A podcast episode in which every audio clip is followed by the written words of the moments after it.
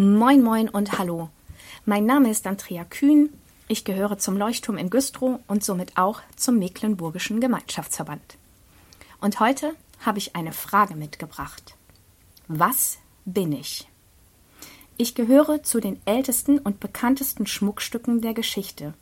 Ich kam und komme in allen Kulturen vor, diene als Macht- und Würdezeichen, als Symbol für Liebe und Treue oder einfach als Zierde für manche Körperteile.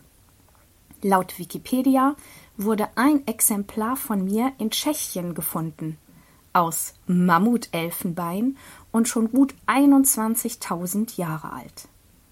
Heutzutage werde ich nicht mehr aus Mammutelfenbein hergestellt. Dafür aber aus Palladium, Gold, Silber, Edelstahl, Platin, verschiedene Kunststoffe, Leder, Filz, Holz, Draht und sogar aus Papier. Falls du mich übrigens mal am Ohr oder an der Nase oder auch am Bauchnabel entdeckst, gehöre ich offiziell in die Kategorie der Nadeln. Was bin ich? Na klar, ich bin ein Fingerring. Und so ein Ring ist weitaus mehr als ein einfaches Schmuckstück. Die meisten Ringe erzählen eine Geschichte von bestimmten Situationen oder Menschen, die sie uns geschenkt haben. Das können einfache Freundschaftsringe sein, ein gehäkelter Ring gekauft auf einem Marktstand im Urlaub oder auch nur der Verschluss einer Cola-Dose als Zeichen der Liebe beim ersten Date. So oder so. Sobald der Ring als Symbol für etwas Größeres steht, spielt das Material, aus dem er gemacht ist, keine Rolle.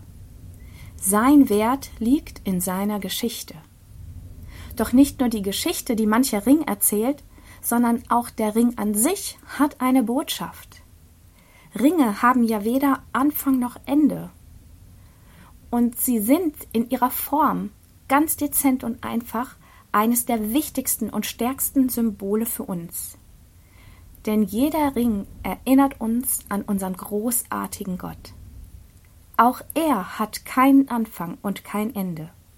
Alles, was er ist und alles, was er geben kann, ist unendlich, vollkommen und ewig. Gott war da, um diese Welt zu erschaffen, und er wird noch da sein, wenn diese Welt zu Ende geht und die neue beginnt.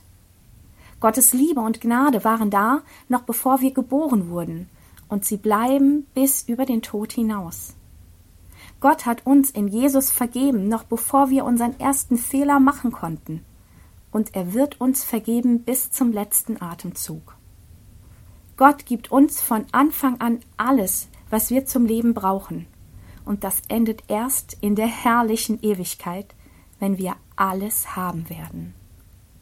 Gottes Ja zu uns hat weder Anfang noch Ende.